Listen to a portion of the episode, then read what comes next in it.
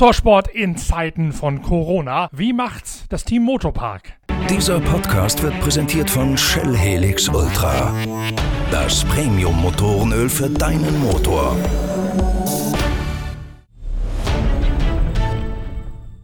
Es sind für alle unsichere Zeiten, nicht nur für die Gesellschaft, sondern auch für den Motorsport. Rennen werden reihenweise abgesagt, Teams und Fahrer stehen vor unsicherer Zukunft. Keiner weiß, wann die Saison losgeht und wie sie sich dann nach hinten heraus gestaltet. Die derzeitige Corona-Krise ist für uns von Pitcast, Deutschlands erstem Online-Motorsportradio, Anlass, uns mal umzuhören bei den wichtigsten, größten deutschen Teams, wie sie mit der Krise umgehen, wie es den Teams, wie es den Fahrern ergeht und wie sie hoffen, durch die nächsten stillen Wochen und Monate hindurchzukommen.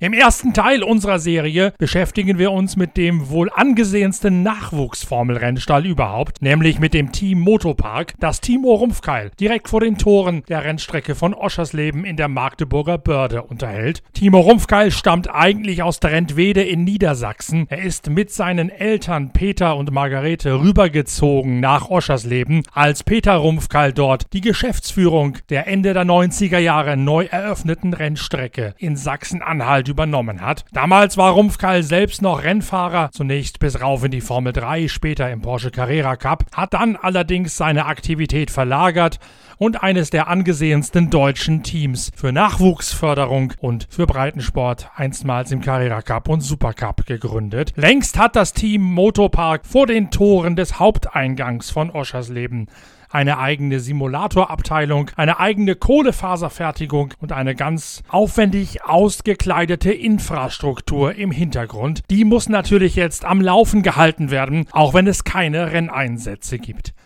Seit dem vergangenen Jahr schon, seit es nämlich keine Nennung für die Formel 3 bekommen hat, hat das Team Motopark sich diversifiziert. Auf der einen Seite eine Partnerschaft mit dem japanischen B-Max-Rennstall für die Superformula in Asien im fernen Osten und auf der anderen Seite die Euro-Formula Open, also eine günstigere Alternative zu Formel 3, GP2 und Formel 2, die aus Spanien heraus organisiert wird und vor allen Dingen im west- und südwesteuropäischen Raum ihre Rennen bestreitet bedeutet, auch in diesem Jahr geht die Kooperation mit B-Max in der Superformula weiter und gleichzeitig gibt es ein Drei-Wagen-Team in der Euroformel Open und dazu noch eine technische Kooperation mit einem ganz neuen Rennstall aus Japan, der erstmals in genau dieselbe Euroformel Open einsteigt.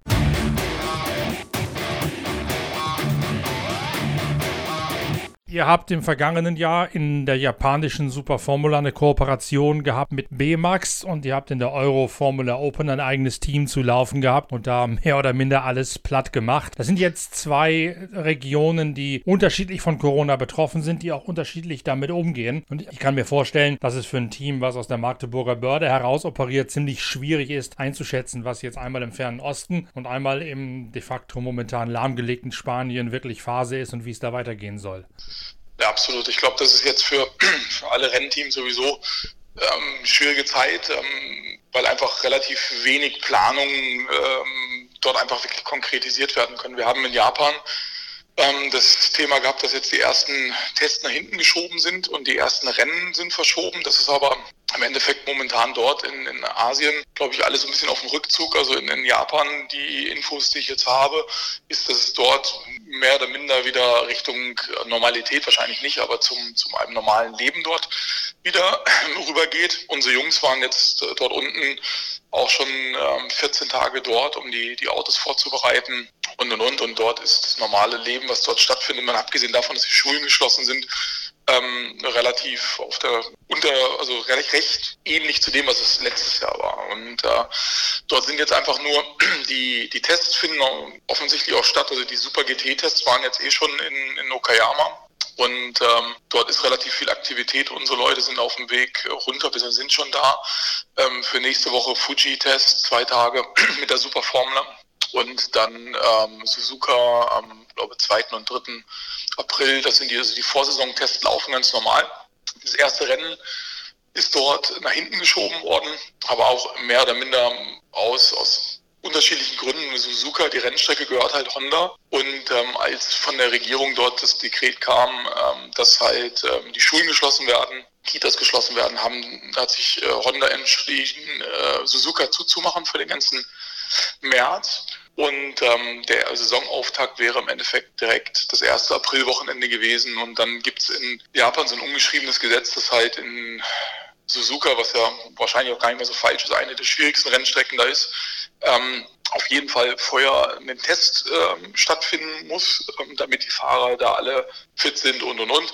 Und deswegen haben die sich entschieden, halt ähm, den Saisonauftakt nach hinten zu verschieben. Der ganze Kalender jetzt da in Japan wird sich eh nochmal ein bisschen ähm, ummodeln, ähm, weil auch der erste Super GT-Lauf dort nach hinten geschoben wird. Und ähm, in Japan ist es halt so, Super GT, Super Formula und so weiter und so fort äh, splittet sich dann runter, weil einfach viele Teams beide Serien machen, viele Fahrer beides machen. Also da wird der Kalender ähm, sich nochmal ein bisschen durchdrehen, obwohl da unten, glaube ich, schon deutlich mehr Normalität ist als ähm, hier in Europa. Ähm, was ich, Entschuldige, was ich, was ich spannend finde, es gab gestern Abend einen Beitrag irgendwo in der ARD oder im ZDF, keine Ahnung, wo kritisiert wurde, wie sorglos die Japaner angeblich damit umgehen, dass das Virus da in der Gesellschaft unterwegs sei und dass sie ja auch ähm, mit unver ungebremstem Schaum die Olympischen Spiele vorbereiten. Du sagst also von deinem Kenntnisstand, da geht es schon wieder bergauf, was gestern Abend im Fernsehen ja. völlig anders klang.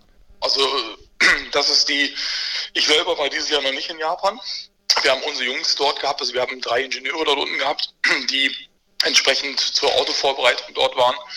Man sieht natürlich, dass, sag ich mal, Flieger Lehrer sind, das ist äh, vollkommen klar. Dass ich glaube, die Industrie hat da fast am meisten mit zu tun. Die ganzen Leute, was in Japan sehr gut funktioniert, ist, ist der Public Transport. Das ist eigentlich eine Sache, die extrem angenehm und gut funktioniert. Die sind auch ähm, deutlich runtergefahren, also oder Lehrer.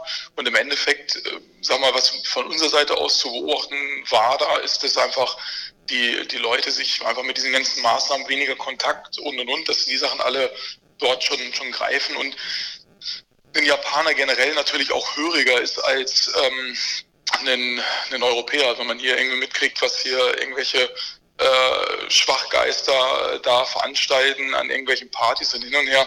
Das gibt es in Japan nicht. Wenn da heißt, äh, es bleibt zu Hause und ihr dürft nur arbeiten gehen, dann bleiben die zu Hause und gehen halt arbeiten, aber machen da sonst keinen Killefits. Ja. Und ähm, das, was dort ähm, unser Bild ist, was wir sagen wir, durch, durch eigene Augen gesehen haben, äh, ist halt, dass dort wirklich eine Besserung dort ist und ähm, Schwierig zu sagen. Jetzt kann ja wieder ein Verschwörungstheoretiker sagen, die testen keinen mehr oder manipulieren die Zahlen. Das ist in der heutigen Welt wahrscheinlich weder abwegig noch unglaubbar, aber das so, wie sich es für uns jetzt mal dargestellt hat, aus dem, was wir gesehen haben, ist es so, dass es dort rückläufig ist, ja. Passt zu dem, was mir Mats Fischer gesagt hat. Das ist derjenige, der bei JAS in Italien die Honda Civic TCR Autos vorbereitet und, und verkauft. Der sagt, das Asiengeschäft läuft schon wieder. Da gibt es schon wieder Anfragen, dass die Saison da bald losgehen werde. Also es scheint in der Tat da deutlich vor uns zu sein momentan. Na, ich habe Bekannte hier aus der Automobilindustrie und ähm, die als Zulieferer unterwegs sind, relativ als, als globaler dort aufgestellt ist für so eine Baugruppe, wo die, sag ich mal, 80 Prozent des Weltmarkts mit bedienen. Und ähm, bei denen ist es halt tatsächlich so, ähm, hatte ich jetzt vor zwei Tagen das Gespräch, das Asien-Thema China äh, ist komplett wieder am Hochfahren und äh, Japan genauso. Das heißt, die, die Produktionen laufen dort wieder und, und besser, als die sich das dort eigentlich vorgestellt hatten. Und das sind einfach die Indikatoren, die die ich jetzt mal nutze, weil das echte Zahlen sind, was da jetzt sonst genannt wird und äh, geschrieben wird, bin ich immer sehr vorsichtig, sowas für bare Münze zu nehmen. Ja. Du sagst, du hast Ingenieure von dir, die in Okayama gewesen sind, die auch jetzt schon wieder nach Japan rausfliegen. Hast du Schiss, dass die irgendwann nicht mehr zurückkommen, dass du dann Schwierigkeiten hast, die wieder ins Land zurückzuholen? Nicht so sehr, weil Japan sie nicht rauslässt, aber weil es einfach keine Flüge mehr gibt hier zurück? Ja, wir sind ähm, also wir, die waren jetzt nicht in Okayama, sondern wir haben unser, unser äh, Involvement da in der äh, japanischen Serie ist halt die äh, Superformel und Superformel Light, also was jemals Formel 3 war dort unten. Und da waren wir jetzt ähm, nur in Ayase, in der, in der äh, Fabrik und haben die Autos vorbereitet. Also auf der Rennstrecke waren wir nicht. Die, das äh, B-Max macht ja relativ viel Rennserien. Die haben äh, für Nissan Super GT, die waren jetzt in Okayama, die waren mit den Super Formula Lights, waren sie jetzt schon testen ähm, und also die, die, der normale Testbetrieb dort läuft weiter hinter, hinter geschlossenen Türen.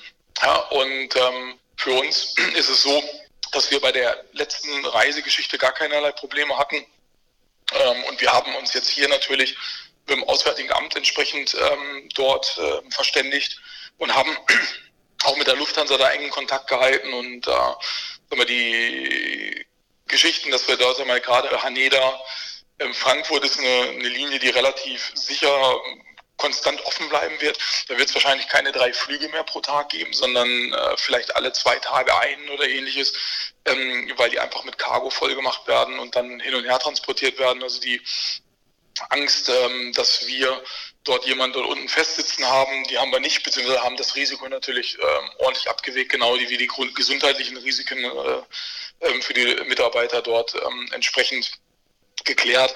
Und ultimativ haben wir natürlich auch ähm, diese ganzen Fakten denen ausgebreitet und jedem Mitarbeiter da ähm, die Entscheidung gelassen, ob er dort hingehen möchte oder nicht. Weil das, ich denke, man kann ja in diesen Zeiten äh, muss man das akzeptieren, wenn jemand sagt, er will sich einigeln, nicht mehr aus dem Haus gehen, dann, dann ist es halt so.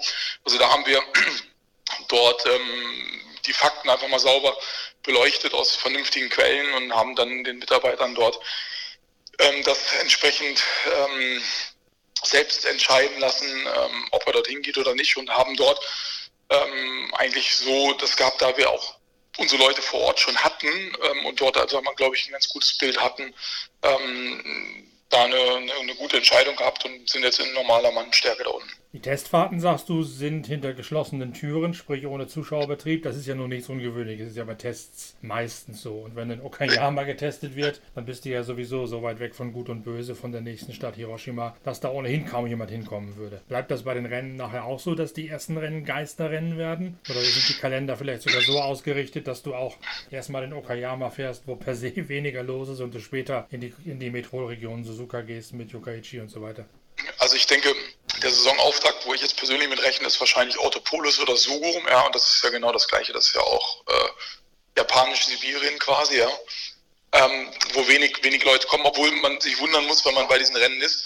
Äh, es ist auch ein gewisser Zuschauer, ähm, äh, gewisses Zuschaueraufkommen immer da gewesen bei den Rennen und ich denke, man wird mit Sicherheit dort eine Geschichte haben, dass man jetzt auch wahrscheinlich so ein bisschen den Jojo-Effekt hat, wenn Leute dort drei, vier, fünf Monate zu Hause sitzen und sagen wir, keinerlei wirklich Freizeitaktivitäten haben äh, und dann noch gepaart mit der doch ganz anderen Fankultur, die man dort in Japan hat, kann ich mir schon vorstellen, dass diese Rennen dort wahrscheinlich auch in den, in den schlechter zugänglichen Regionen gut besucht sein werden. Das ist sicherlich ein Thema, was die da unten beleuchten. Da bin ich aber nicht so ganz sicher, inwieweit das auch für die ähm, in Japan einfach eine, eine, wirkliche Einnahmequelle ist, weil die Super GT ähm, natürlich ganz klar davon lebt, äh, Zuschauer dort zu haben. Und die haben hier wirklich zahlende Zuschauer in eigener Masse. Also das wird wahrscheinlich auch eine kommerzielle Entscheidung nachher sein.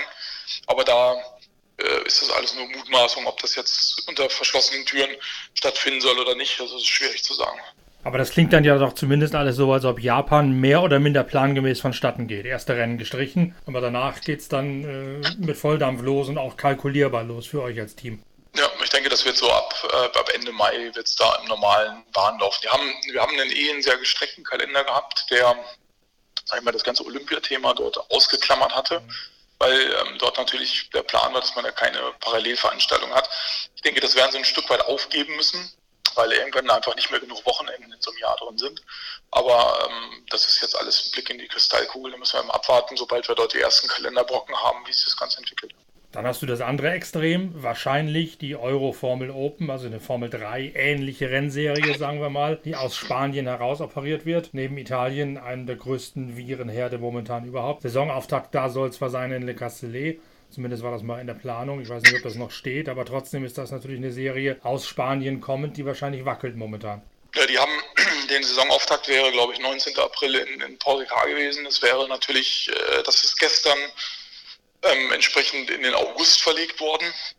Das zweite Rennen wäre in Po in, in Frankreich, Stadtrennen auch irgendwie Mitte Mai. Das ist jetzt schon von der von der örtlichen äh, Motorsportclub dort sag mal, verschoben worden mit keinem Reservetermin jetzt.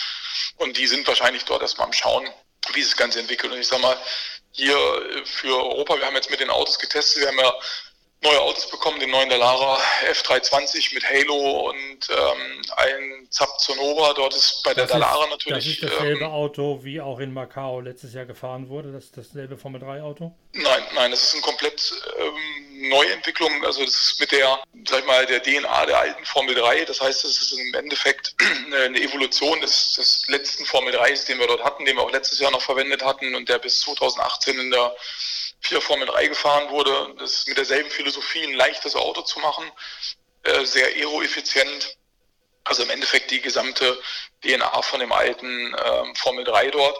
Und da hat es Dallara geschafft, tatsächlich, ähm, obwohl das Ding jetzt ein Halo hat und, und das Auto noch äh, drei oder vier Kilo leichter ist als das Vorgängerauto und ähm, so mitten auch noch schneller ist. Also ist mal sehr erfrischend, dass man noch ein Rennauto hat, was irgendwann schneller wird, weil sag mal, alles, was dort in den Halo draufgeschraubt wurde, ist ja im Sekundentakt langsamer geworden. Also da hat der Lara schon einen sehr guten Job gemacht. Problem ist natürlich, die, die äh, haben sehr damit zu kämpfen gehabt, äh, Zuliefergeschichten und, und, und auch ehrlicherweise auch schon vor der Corona-Geschichte. Und da haben wir halt einfach Verzögerungen gehabt, Autos zu bekommen und, und, und. Jetzt haben wir tatsächlich fünf Autos in der Werkstatt, sechs sollten es eigentlich sein. Und ähm, da sind die alle ein bisschen hinten dran. Das ist aber, äh, die können jetzt die Corona-Krise bei der Dallara als Grund angeben, aber die Probleme waren schon da, bevor überhaupt einer ins Taschentuch genießt hat, ja. Aber jetzt wird ja wahrscheinlich erstmal nichts mehr von Dallara ausgeliefert äh, werden. Na, Dallara ist zu. Die haben bis Ende März äh, die, die Firma komplett geschlossen. Ähm, die ganzen äh, Mitarbeiter sind da daheim, also von Dallara aus gibt es jetzt erstmal nichts. Wir hätten eigentlich am Freitag, bevor der Shutdown da in Italien war, noch ein Auto holen sollen, aber das habe ich meinen Leuten, hat es mal nicht aufgedrungen, das Ding da abzuholen, ähm, weil A, möchte man das nicht machen und zweitens habe ich jetzt auch gar nicht die Notwendigkeit gesehen, weil ich glaube nicht, dass wir hier vor, in Europa vor Ende Mai Autorennen fahren werden. Das ist schon, glaube ich, sehr optimistisch geschätzt. Ja. Und deswegen äh, müssen wir jetzt mal schauen, wie wir uns da weiter aufstellen und wie viel natürlich auch von unseren Kunden nachher letzten Endes die Substanz haben, das Ganze äh, auszustehen, weil es ist, glaube ich, momentan für jede, jede Firma relativ schwierig, ähm, sich dort vernünftig zu positionieren und die richtigen Schritte zu machen. Das, das geht für uns als Rennteam gilt es. Aber natürlich gilt es auch für die Kunden, die wir haben. Also es bringt mir nichts, wenn ich jetzt meine Firma ähm, dort äh, gut aufgestellt habe für solche Sachen und ähm, diese Krise da durchschreite und dann am Ende des Tages vielleicht zwei, drei Kunden nicht mehr die finanziellen Mittel haben aus der Firma, um, um den Rennsport zu betreiben. Also das muss man, glaube ich, aus beiden Richtungen da ein bisschen vorsichtig begutachten. Ja. Das ist ja auch eine Sorge, die sich gerade sehr im VLN oder NLS, wie es mittlerweile heißt, Umfeld bereit macht, die hier noch mehr Breitensport orientiert ist. Dass die Leute sagen, okay, irgendwann gibt es wieder die Nordschleifenrennen, aber wie viele von den Firmenchefs, die da unter Pseudonym fahren, wie viele von den leitenden Angestellten können es denn noch durchsetzen, da weiter zu fahren oder haben deren Firmen plötzlich ganz andere Sorgen als Geld in den Motorsport zu pulvern, sei es offiziell oder wie es ja am Ring auch passiert, unter der Hand? Am, am Ende des Tages äh, ist es, glaube ich, jetzt nicht sonderlich äh, prophetisch ist abzusehen, dass das halt in, schon in eine, in eine Krise äh, weltweit äh, dort sich hinbewegt, ja. Und da haben Leute, glaube ich, ganz andere Sorgen, als Autorennen zu fahren, ja. Und gerade, das wird halt unterschiedliche Serien und unterschiedlicher Stärke treffen. Da wird es vielleicht Serien geben, die es gar nicht mehr gibt. Das kann gut sein. Es gibt Serien, die dort ähm, mehr betroffen sind und weniger betroffen sind. Also das ist, glaube ich, ähm, ein Thema, was sicherlich äh, sehr vielfältig und vielschichtig ist und können wir grundsätzlich, würde ich eher sagen, also alle diese Serien, die so in den Hobbybereich gehen. Ähm, ich möchte Nordschleife überhaupt nicht, bin da selber sehr oft und sehr gerne gefahren, aber es ist, doch ein sehr ein Thema Breitensport und viele, viele Hobbysportler, was ich total cool finde. Das ist für mich eigentlich was, was in Deutschland viel zu wenig gibt. Aber ich glaube, gerade diese werden ähm, dort wahrscheinlich stärker von betroffen sein als alle anderen. Das, das gilt auch genauso mit allen, äh, was Bergrennen, Rallye, ähm, Youngtimer-Sport und all so Sachen. Ähm, ich denke, dass diese Sachen, diese Serien da wahrscheinlich am, am, am härtesten von betroffen sein werden, ja. Zurück zu deiner Euro-Formel Open. Wie kann man jetzt damit umgehen und richtig planen mit, einem, mit einer Serie, die aus einem Corona-Hotspot heraus organisiert wird? Gibt es da belastbare Infos oder ist einfach nur hinsetzen und warten? Ich äh, bin mit dem Jesus Pereira, der diese Serie dort organisiert, in regelmäßigen Kontakt. Wir telefonieren täglich ähm, und gucken wie sich das Ganze entwickelt. Und das ist natürlich momentan haben wir, ich glaube, es hat ja immer jeder jetzt auch verstanden in den Regierungen, dass wir hier nicht irgendwie eine Erkältungswelle oder sonst was haben, sondern dass es was ernster ist. Das haben, glaube ich, viele etwas lange gebraucht, um wirklich zu verstehen. Ja. Ähm, und jetzt müssen wir mal schauen, wie diese unterschiedlichen Maßnahmen dort ähm, greifen und wie sich das Ganze dort weiterentwickelt. Sag mal, wie du schon sagst, äh, Italien, Spanien ist momentan natürlich komplette Hochburg dabei. Wahrscheinlich sind die medizinisch auch nicht so optimal aufgestellt. Also dass das ganze Bild dabei, wann das irgendwann abflacht und das, da kann man ja tausend Studien zu lesen, die sich alle gegenseitig widersprechen ähm, und, und machen und tun. Deswegen ist es, glaube ich, extrem schwierig, da in die, in, in die weitere Zukunft reinzuschauen. Also für mich ist, sag mal, ist es so, dass ich davon ausgehe, dass wir April, Mai sicherlich gar keine Autorennen hier in, in Europa fahren werden. Und äh, wir bereiten uns vor, wir machen halt einen normalen Testbetrieb, soweit das möglich ist. Ähm, letzte Woche hätten wir eigentlich testen sollen in, äh, in Most. Das wurde dann, da waren wir schon vor Ort ähm, abgesagt, weil die Rennstrecke ein Verbot bekommen hat, ähm, an, dem, an dem Freitag, wo wir eigentlich gerade dabei waren, die, die Klappen von den LKWs aufzumachen und, und auszuladen, dass sie den Betrieb bis 15. April stilllegen mussten. Ähm, hier in Oschersleben haben wir momentan das Thema, dass wir für Test- und Einstellfahrten Betrieb haben und dort, ähm, sagen wir, unser Plan ist jetzt Mitte April das nächste Mal zu fahren, weil natürlich auch die Jungs trainieren müssen und und.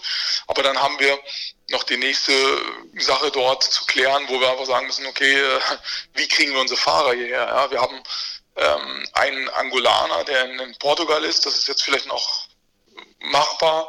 Dann haben wir einen Chinesen, der in, in der Schweiz sitzt. Äh, dann haben wir einen, ähm, äh, zwei Jungs, die in England sitzen. Einer, der nach Singapur nach Hause geflogen ist. Das, das sind dann alle Sachen, wo man jetzt dass man gar, gar keine so wirklich ultimativ konkreten Planungen machen kann, weil einfach viel zu viel Varianz in allen Geschichten drin ist.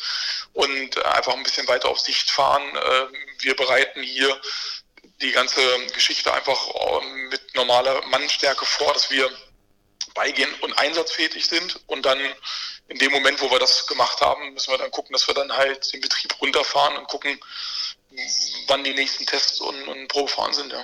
Kannst du eine Saison theoretisch mit dem einen Deutschen, den du im Aufgebot hast, also mit Niklas Krütten, vorbereiten, dass du den fahren lässt, fahren lässt, fahren lässt und zumindest die technische Basisarbeit damit legst zum Verständnis der neuen Autos? Oder sind die Fahrstile von euren anderen Leuten so unterschiedlich, dass es nichts bringt, wenn Niklas Kröten vor sich hinfährt und kein anderer irgendwas macht? Ja, das wäre auch eine Möglichkeit natürlich. Ne? Da musst halt nach schauen, du musst halt irgendwo eine gewisse Wirtschaftlichkeit und, und auch eine Vergleichbarkeit nachher machen. Also du musst ja gucken, dass du normal mindestens mit zwei Autos fahren gehst, dass du Vergleichsdaten hast und und und.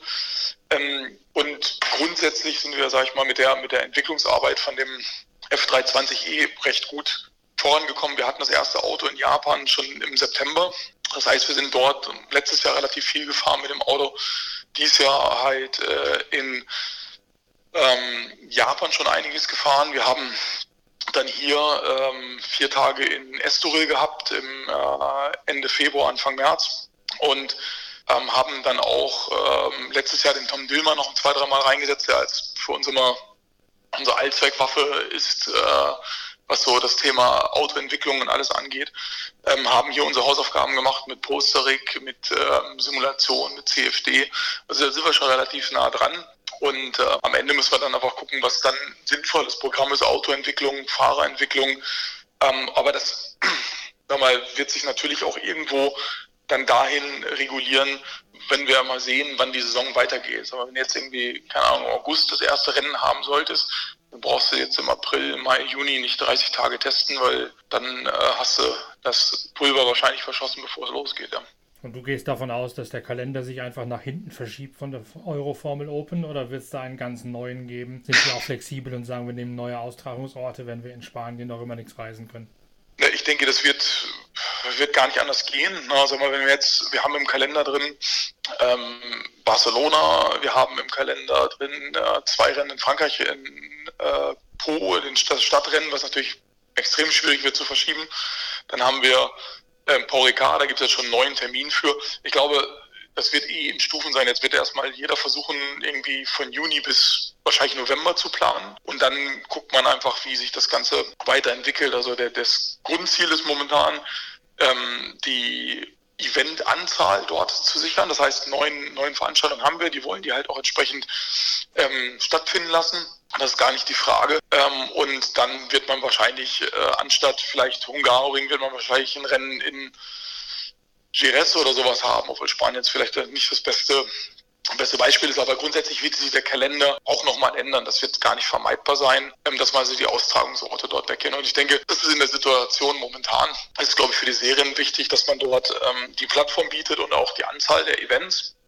Und für die Teams, die natürlich auch alle Verträge mit ihren Fahrern haben, ist es genauso wichtig, dass man dort beigeht und äh, den, den Service entsprechend anbieten kann, den man, den man da vertraglich vereinbart hat. Und das sind halt entsprechend Anzahl an Rennveranstaltungen, Anzahl an Testtagen. Und ähm, ich denke mal, das wird so ein Stufenthema geben, dass jetzt wahrscheinlich jeder anfängt, ab Juni zu planen und dann, wenn das aus irgendeinem Grund sich immer noch weiter nach hinten verschiebt, dann wird es halt immer enger werden. Ja. Und dann wird, muss man halt auch schauen, ob man noch genug Wochenenden hat, um, um die Veranstaltung alle durchzuführen. Ja. Also Po ist ja nicht sehr wahrscheinlich, muss man realistisch sagen. Das liegt sehr nah an Spanien, da oben bei Bilbao und der Grenze in den Pyrenäen. Ist also fast noch, fast noch Einzugsbereich von Spanien und du musst die ganze Stadt sperren. Ich glaube nicht, dass das so ohne weiteres verschoben werden kann. Naja, das ist für die da unten ein sehr geschichtsträchtiger Event. Ja? Also und, und das ist natürlich auch, das Monaco auch. richtig, aber das, äh, wenn man jetzt Monaco und Po miteinander vergleicht, dann sind das genau die beiden unterschiedlichen Enden der Skala von glamourös bis man könnte äh, sagen, schönes pittoreskes Örtchen, aber es ist doch eine sehr gebeutelte Region da unten und die hängen an ihrem Event und da denke ich mal, die sind relativ flexibel, das noch nach hinten zu verschieben, weil die auch relativ wenig Aufbau- und Abbaumaßnahmen da haben. Das sind viele von den Leitplanken sind relativ permanent dort unten. Die haben einen, einen deutlich geringeren Aufwand, das Ding dort zu machen. Und äh, deswegen kann ich mir da persönlich ganz gut vorstellen, dass das wahrscheinlich nochmal sich ein bisschen, äh, die Option, das Rennen zu haben, ist höher als irgendwas anderes, finde ich. Ähm, obwohl ich persönlich jetzt nichts dagegen hätte, wenn das da nicht stattfindet. Ich habe da zu viele Nächte verbracht, irgendwelche Dreieckslenker an Autos zu, ranzuschrauben. Ich brauche das jetzt nicht unbedingt für mich selber. Aber sehr wohl braucht ihr als Team wahrscheinlich die, die, Anzahl der Rennen, die im Kalender gestanden haben, egal wo sie sind. Aber ihr habt ja die Verträge mit euren Fahrern so ausklamüsert, dass die Anzahl X bezahlen, das Auto für Anzahl X mieten. Ganz genau so ist es, ja.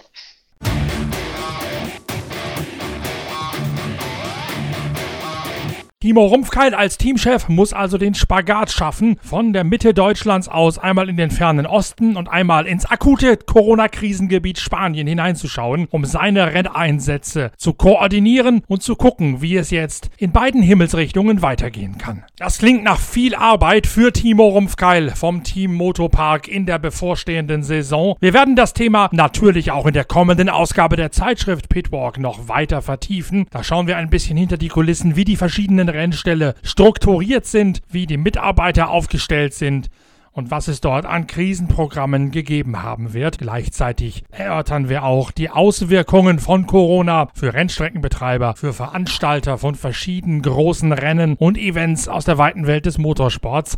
Das wird ein höchst umfangreiches Recherchethema für die nächste Ausgabe der Zeitschrift Pitwalk, die dann am 24. April auf den Markt kommen wird. Solange allerdings lohnt es sich auf jeden Fall noch, das aktuelle Heft zu lesen, unter anderem mit dem großen Tracktest des aktuellen Weltmeister Formel 1 Mercedes und mit vielen spannenden Themen aus der Welt des Sportwagen Langstreckensports, der Marathon-Rallye-Szene und der Formel 1. Das Heft gibt es überall noch zu kaufen. Mir ist gerade gestern noch von unserem Vertriebspartner zugesichert worden, dass Zeitungs- und Zeitschriftenläden auch weiterhin aufhaben dürfen, weil Medienerzeugnisse Produkte des täglichen Bedarfs seien. Sollte es irgendwo Schwierigkeiten geben, weil ihr vor verschlossenen Türen steht, dann schickt uns schnell eine Mail an shop@pitwalk.de, denn dann könnt ihr das Heft oder auch alle anderen Ausgaben der Zeitschrift Pitwalk natürlich direkt bei uns im Verlag bestellen und wir schicken es euch umgehend per Post nach Hause, sodass ihr in diesen etwas drögen Zeiten des zwangsweisen Stubenarrests auch noch was Gescheites zu lesen habt und den Motorsport trotzdem noch in vollen Zügen genießen könnt. Wir hören uns schon bald wieder mit der nächsten Ausgabe von Pitcast,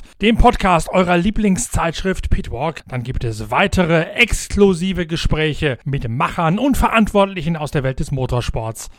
Die uns erklären, wie sie mit ihrer ganz persönlichen Corona-Krise umgehen. Bis bald also mit dem nächsten Pitcast. Danke fürs Reinhören. Abonniert uns, liked uns und empfehlt uns weiter, damit wir gemeinsam durch die Krise hindurchkommen. Bleibt gesund. Bis bald, euer Norbert Ockenger.